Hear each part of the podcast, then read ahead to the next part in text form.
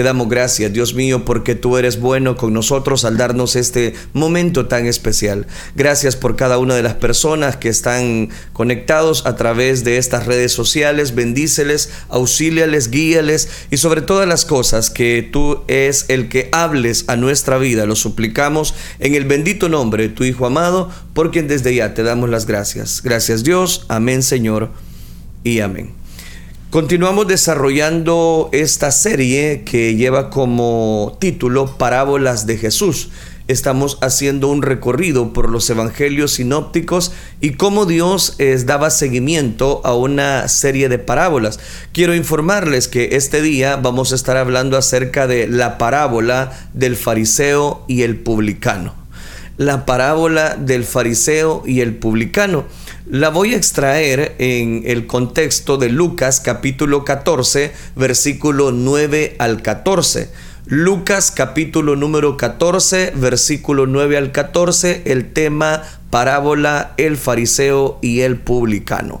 Dice Lucas capítulo 14, versículo 9, a unos que confiaban en sí mismos como justos y menospreciaban a los otros, dijo también esta parábola. Mire cómo inicia a unos que confiaban en sí mismo como justos y menospreciaban a los otros. Dijo también esta parábola, versículo número 10, dos hombres subieron al templo a orar, uno era fariseo y el otro publicano. Versículo número 11, 12. Ayunó dos veces a la semana, dijo aquel personaje. Doy diezmos de todo lo que gano. Y versículo 13. Mas el publicano, estando lejos, no quería ni aun alzar los ojos al cielo, sino que se golpeaba el pecho diciendo, Dios, sé propicio a mí, pecador. Amén. Dejamos hasta ahí la lectura. Posteriormente vamos a retomar estos versículos de la palabra de Dios. Hemos leído este pasaje de la escritura donde se nos habla explícitamente de estos dos hombres que entraron en el templo. Como ya es habitual, necesito eh, descubrir el contexto por el cual el Señor ilustró, contó específicamente esta parábola. Y aquí lo que tenemos es una lección acerca de la justificación por fe. Tenemos específicamente varios personajes que tienen mucho que ver con lo que en ese momento ellos estaban eh, viviendo. Digo viviendo porque eh, empieza el relato de la escritura que habían muchas personas eh, dentro de ese círculo que Dios estaba predicando y muchos de ellos se creían muy autosuficientes. Recuerde que hay un grupo que ha destacado y son los fariseos del tiempo de Jesús. Eran la secta religiosa más estricta, más influyente en todo Israel. De hecho, en el Nuevo Testamento no los pinta de manera positiva. Uno de los momentos clave en el ministerio de Juan el Bautista fue su reprensión impactante, que impactó mucho de algunos, de algunos fariseos que vinieron para ser bautizados. Específicamente, Juan se negó diciéndoles, generación de víboras. ¿Quién os enseñó a huir de la ira venidera? Haced pues frutos dignos de arrepentimiento. Y usted puede entrar en un marco de referencia en Mateo capítulo 3 versículos 7 al 8, donde el mismo Juan el Bautista no los quiso bautizar. No mucho tiempo después de esto, recuerde que Juan el Bautista señaló a Jesús como el verdadero Cordero de Dios. Como era de esperar, este respaldo inmediato de Juan no quedó bien con los fariseos. Tan pronto como se hizo evidente que Jesús estaba ganando más seguidores que Juan, los fariseos se opusieron a él. A lo largo del ministerio terrenal de Jesús, recuerde que los fariseos eran sus opositores más visibles, más implacables. Los principales fariseos fueron los que en última instancia iniciaron y planearon la conspiración para matar a Jesús. Recuerde eso. El desprecio de Cristo de parte de los fariseos continuó, continuó. Incluso después de su resurrección, la situación no terminó aún después que lo, lo, clavaron en el madero.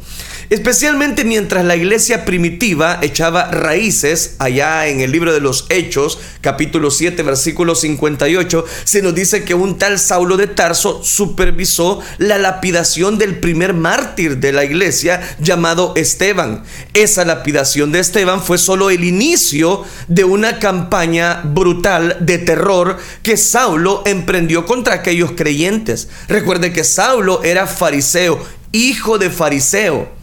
Lo que estoy destacando es la postura de estos hombres. Recuerde que es uno fariseo y otro publicano. En otras palabras, provenía este Saulo de un linaje de fariseos y fue adiestrado desde su nacimiento en las doctrinas del fariseísmo, tratando de observar la ley de Moisés durante toda su vida. Él era el fariseo ideal, circuncidado al octavo día, del linaje de Israel. Él era fariseo ideal. ¿Por qué? Porque eso es lo que él dice en su carta a los Filipenses capítulo 3 versículo del 5 al 6. Así que nacido y criado en el fariseísmo, Saulo se convierte en una figura destacada, destacada de dicha secta cuando aún era muy joven fue nombrado personalmente por los jefes de los sacerdotes para hostigar, encarcelar a los primeros cristianos por su fe y cada vez que los seguidores de Jesús iban a juicio por su vida ante el consejo judío, Saulo emitía su voto a favor de la lapidación eso usted lo puede encontrar en el libro de los Hechos capítulo 26 versículo 10. El hecho de que tenía voto en este asunto sugiere que el propio Saulo era para entonces miembro del Sanedrín. Él había llegado a la cima de la influencia de la secta y de la devoción de sus enseñanzas. Su celo inusual por el fariseísmo se refleja claramente en su odio hacia el cristianismo. Todo esto, por supuesto, eh, eh, parecía, voy a decirlo, eh, tener una, un, un famoso encuentro. Y ahí es donde Cristo aparece cuando él iba camino a Damasco a asolar a la iglesia y resulta que cuando Saulo de Tarso fue transformado al instante y por completo en el apóstol Pablo, él da ese testimonio. Todos sus esfuerzos como fariseo para ser justo, la versión Reina Valera que nosotros manejamos traduce la palabra más literal y más vividamente como estiércol. Esta era la evaluación franca de Pablo del fariseísmo. Al escribir como un santo experimentado y un apóstol maduro, de principio a fin, el Nuevo Testamento deja claro que el fariseísmo y el cristianismo no se pueden mezclar. Y quiero hacer una diferencia. De hecho, ciertos principios fundamentales, específicamente de la religión y la visión del mundo de los fariseos, son hostiles al mensaje fundamental del Evangelio. Eso no quiere decir que el fariseísmo es la más extrema perversión de la religión. Lejos de ello, los fariseos enseñaban mucho que era cierto, debido a que sus creencias estaban estrechamente ligadas a las escrituras. Jesús mismo les dijo, así que todo lo que os digan que guardéis, guardadlo y hacedlo. A diferencia de tantas sectas y religiones falsas que son extremadamente poco ortodoxas, abiertamente diabólicas o despreocupadamente indiferentes a la ley de Dios, los fariseos eran tradicionalistas e idealistas bien conocidos por su obsesión puntillosa con los detalles más pequeños acerca de la ley.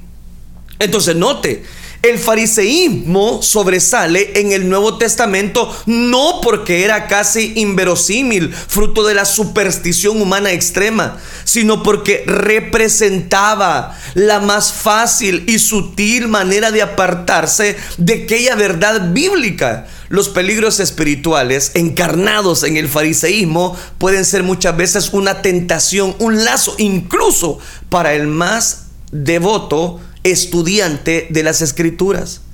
Entonces hagamos esta pregunta.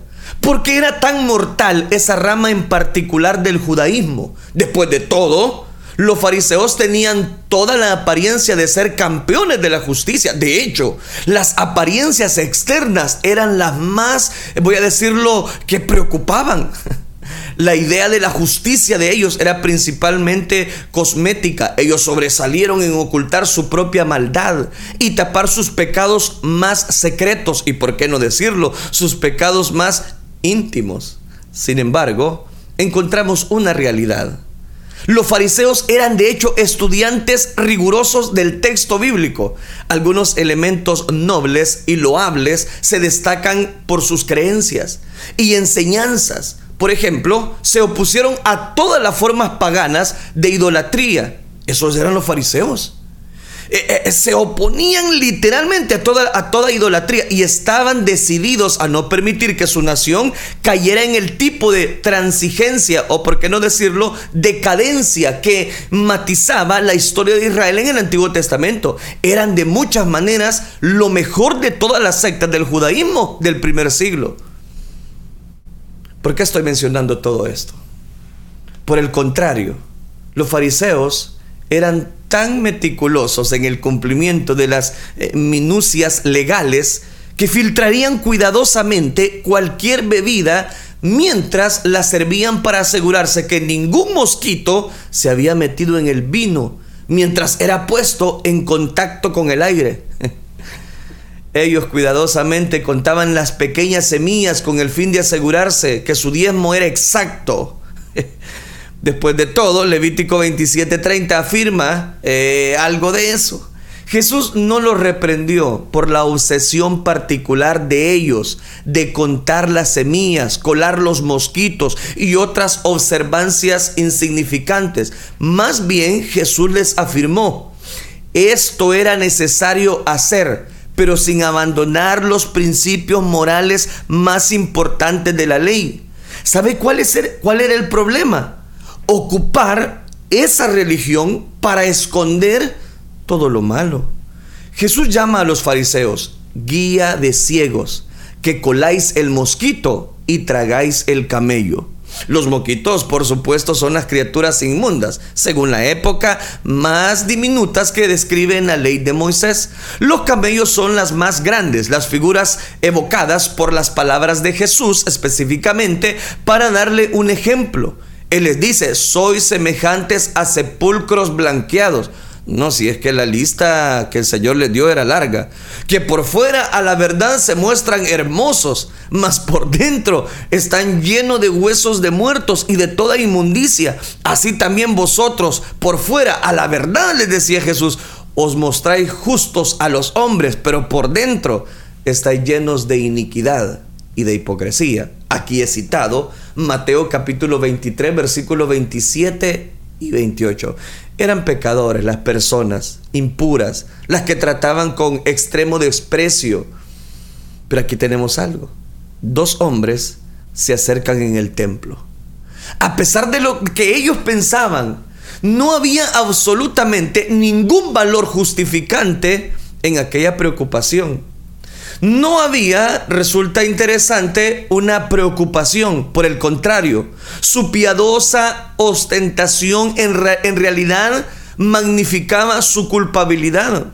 Mientras que producía una falsa confianza en ellos mismos, esta lección precisa fue el asunto central de la parábola de Jesús que narra en Lucas capítulo 18 versículos del 9 al 14 que acabamos de leer la parábola del fariseo y el publicano. Esta parábola también se erige como clara y suscita una afirmación de los propios labios de nuestro Señor Jesucristo en relación con el principio de la reforma de solo fe. La fe es el único instrumento de justificación.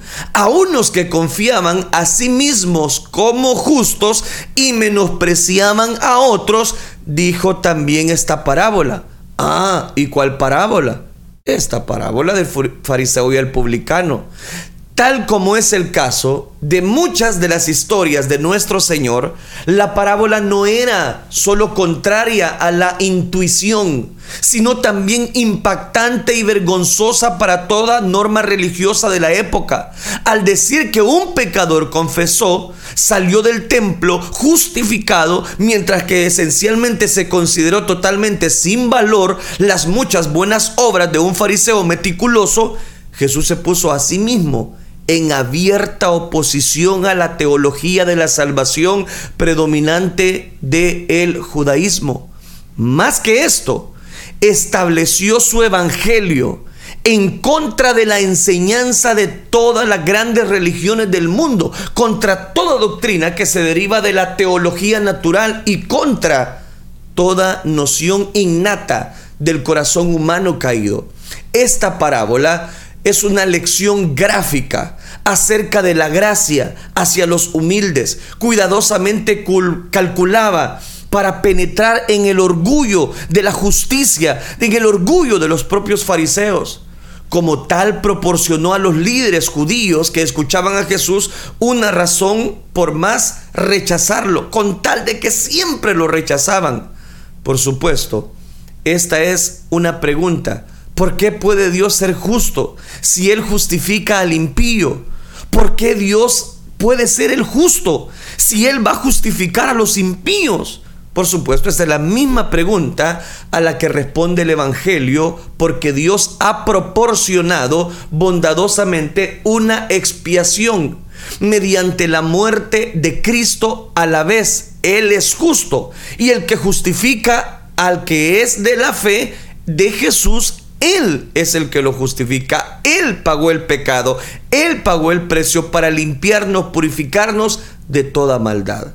El problema para los pecadores, sin embargo, es fácil ver por qué la justificación de los pecadores planteaba un dilema imposible para la gente antes de la muerte y resurrección de Cristo.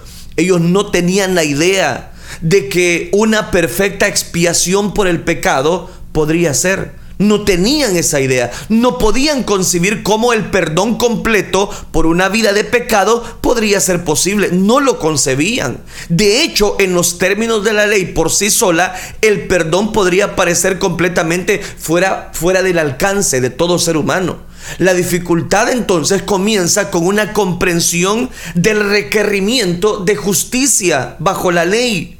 En Levítico capítulo 19, versículo, Dios, versículo 2, Dios mismo afirma, santos seréis porque santo soy yo, Jehová vuestro Dios.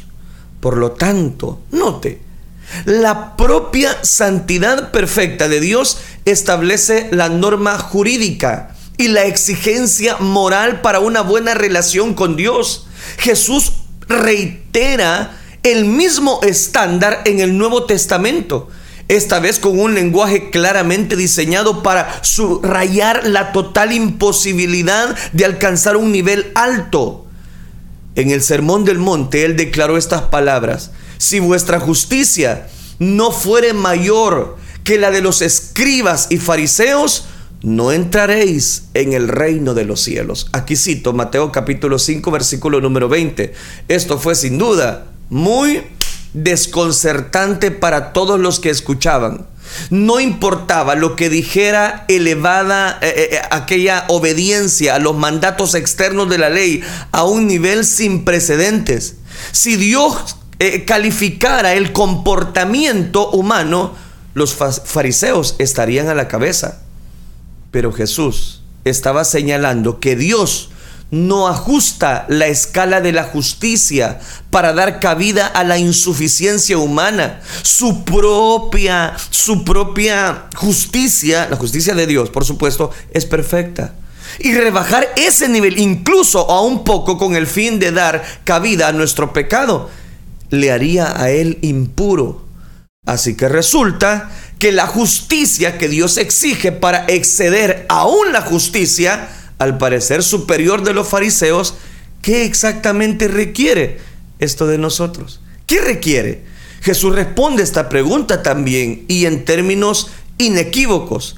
Sed pues vosotros perfectos, como vuestro Padre que está en los cielos es perfecto. Aquí cito Mateo 5:48.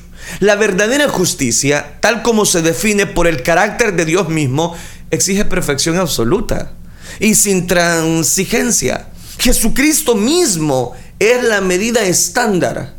Es la verdadera perfección que Él requiere de nosotros. En ese mismo contexto, Jesús enseñó que no es suficiente obedecer las exigencias obvias y externas de la ley.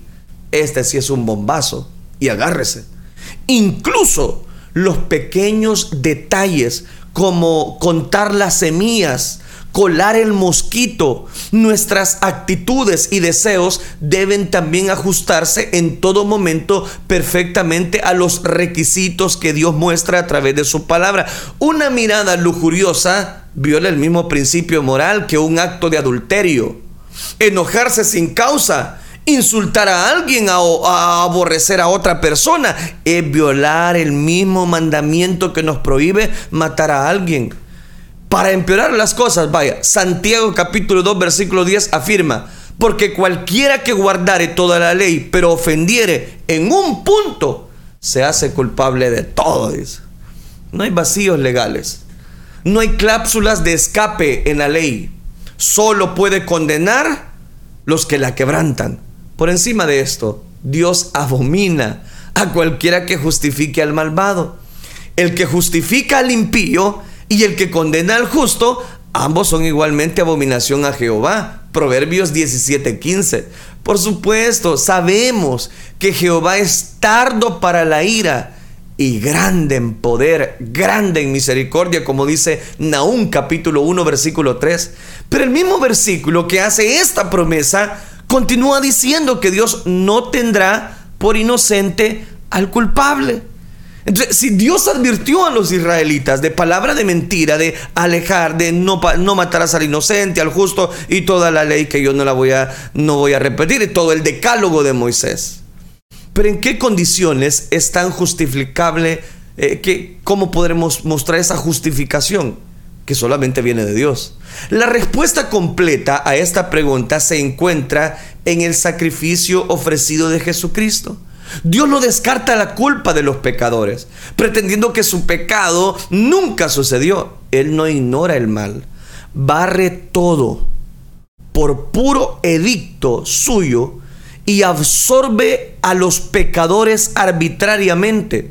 Más bien, Él proveyó una expiación completa y perfecta por el pecado a la persona de su Hijo a quien Dios puso como propiciación por medio de la fe en su sangre. ¿Para qué? Aquí viene. Para manifestar la justicia. Cristo también proporciona la perfecta justicia que se les imputa a los que creen. Al que no conoció pecado, por nuestro Dios Padre lo hizo pecado, para que nosotros fuésemos hechos justicia de Dios en él. Había indicios de esta verdad en el Antiguo Testamento. En Isaías, por ejemplo, capítulo 53, Dios hablando proféticamente afirmó, justificará mi siervo justo a muchos y llevará las iniquidades de ellos. El tema de todo este capítulo es la expiación sustitutoria. Pero veamos ese término de justificado. Las palabras finales de esta parábola son clave en el asunto. Todavía no estoy analizando la parábola. Jesús afirma al publicano menospreciado, os digo que éste descendió a su casa justificado. Ahí está la palabra, justificado. Lucas 18, 14.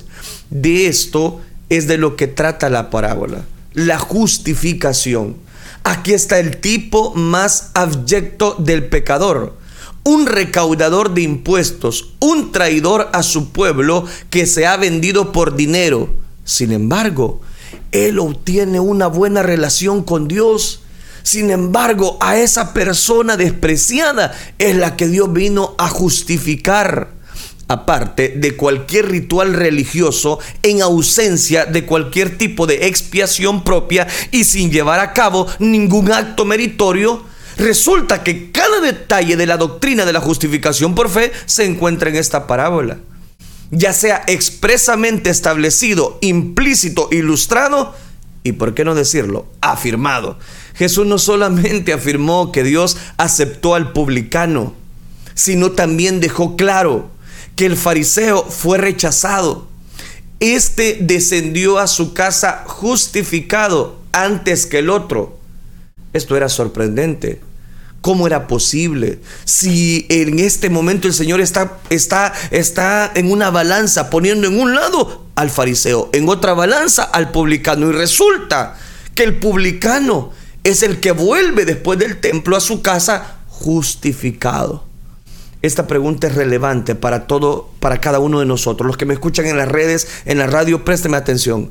¿Cómo puede un pecador estar a cuentas con Dios? ¿Cómo puede una persona que toda su vida ha hecho de su vida una desgracia y ahora resulta que Dios lo justifica? ¿Cómo puede ser eso? De hecho, no hay cuestión más importante ¿Cómo podemos ser redimidos de nuestra condición caída? En palabras específicamente de aquel amigo de Job, Job 25:4, ¿cómo pues se justificará al hombre para con Dios? ¿Cómo? No lo entendía.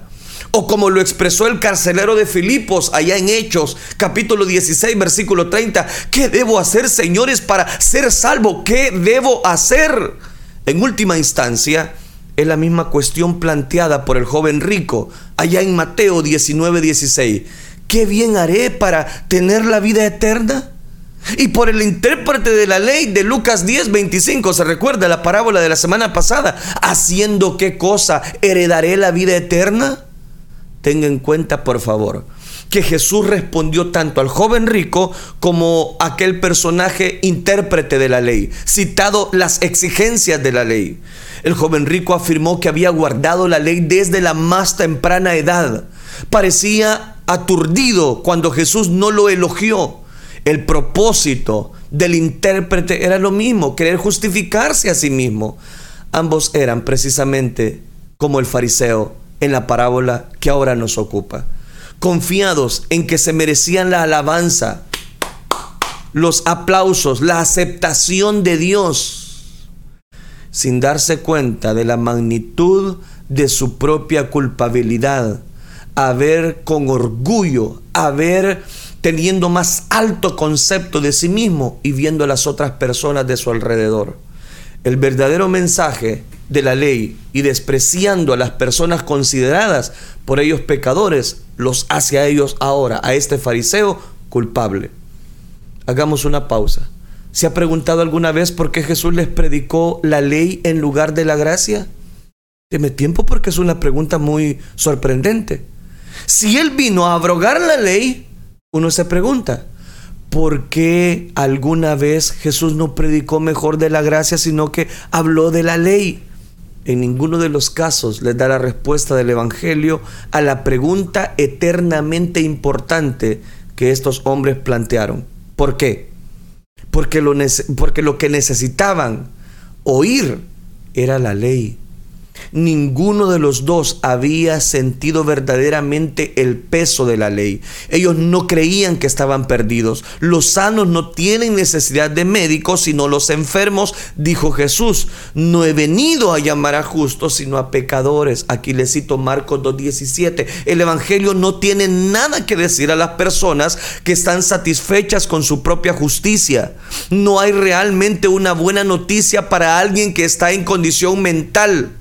La parábola del fariseo y el publicano ilustra este asunto con una marcada precisión, en forma de una historia velada, da la verdadera respuesta del Evangelio a la cuestión de cómo los pecadores pueden estar a cuentas con Dios. ¿Cuál es la respuesta? Es una palabra. ¿Quiere que se la diga? Gracia. Dios libremente justifica al impío. Él atribuye justicia sin obras. Toda la doctrina de la justificación por fe es expuesta con increíble profundidad, sencillez y claridad en esta parábola. El mensaje de Jesús es sencillo. Todos los que están decididos a establecer su propia justicia perecerán y por lo tanto se condenarán a sí mismos. Pero los que se sometan a la justicia de Dios son bondadosamente justificados por Él. Justificados pues por la fe, tenemos paz para con Dios. Nadie puede justificarse a sí mismo ante Dios. Solo Dios es el que justifica al que es de la fe en Cristo Jesús. Este principio es la línea divisoria. Es la línea divisoria entre el Evangelio de Jesucristo y cada sistema, lo voy a llamar así, de creencias erróneas o demoníacas, en esencia, toda la religión falsa ideada por mentes reprobadas es un sistema de méritos. Todas ellas enseñan que la justificación se gana o logra porque el creyente hace algo para Dios, una especie de un buen trabajo, de ceremonia religiosa, un acto de caridad, un altruismo, un estilo de vida austero, sistema de valores alternativos, el celo religioso que las personas caídas cultivan por causa de un credo elegido, nunca es verdaderamente desinteresado o, sacrificial. La causa se convierte entonces en una plataforma desde que nosotros deseamos ser justificados por la fe en Cristo Jesús. No se necesita ser un fariseo pleno, en pleno sentido del término para, para pensar así. Incluso los ateos apasionados se dicen a sí mismos que son decentes, honorables, generosos, bastante buenos. Rara vez siguen su incredulidad hasta su conclusión moral obvia como todos los demás, no pueden vivir de acuerdo con cualquier estándar moral que piensan que deben cumplir. Sin embargo, tienen un impulso al parecer irresistible, irresistible para justificarse a sí mismo de todos sus pecados. Cada encuesta que ha planteado la cuestión revela que la mayoría de la gente asume que es lo bastante buena para ir al cielo o al menos demasiada buena, para que Dios le envíe al infierno. El error subyacente específicamente se encuentra en todo esto, es la creencia que la gente puede ganarse el favor de Dios por ser lo bastante buena. No, mi querido. No se trata de que usted haga muchas cosas buenas. No se trata entonces de que simplemente yo tenga que ir a sentarme a un lugar, a un templo, a una iglesia y decir, sí, aquí estoy, aquí estoy, aquí estoy. No, no, no. Se trata de que usted considere que por sí mismo usted no puede justificarse. Esta es la mentira central que domina toda la religión falsa. La parábola de Jesús presenta la necesidad de esta idea. La parábola marca una, una línea muy clara de distinción, de poder, eh, voy a decirlo, entre los dos únicos tipos de religión que existe. La falsa religión de los logros humanos en comparación con el verdadero evangelio de la realización divina. El fariseo de la parábola es petulante, con justicia propia despreciable, con un complejo muy grande de superioridad, no cabía. Se pone de pie lo más cerca posible al lugar santo, sin tocar a nadie que considere inferior a él. Por su forma de pensar, el contacto con los pecadores podría contaminarlo. ¡Uy, apártense! él no busca misericordia. El fariseo no busca gracia, no busca perdón, ni ninguna simpatía por él mismo no le pide a Dios nada, porque él posiblemente piensa que no necesita nada. Él simplemente está agradecido de que no es injusto.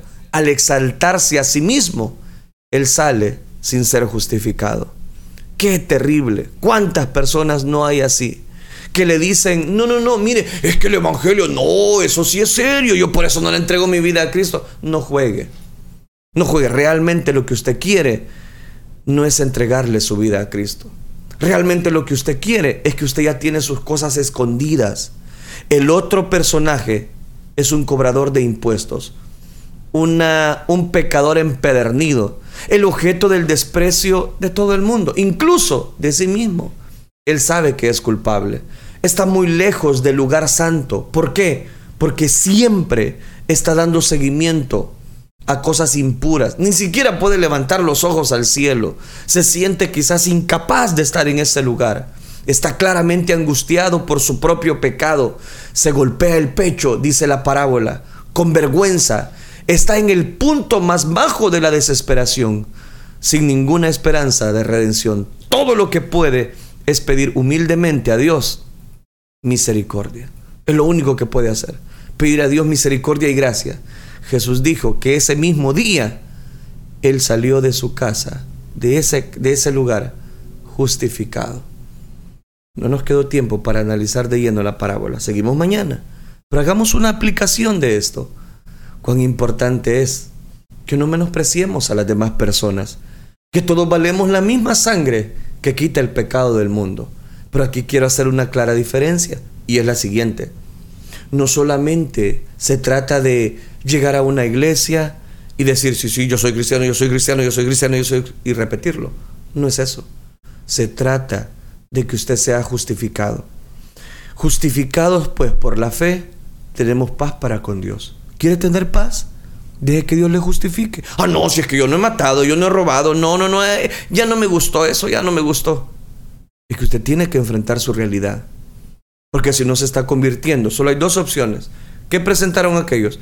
El fariseísmo y el publicano.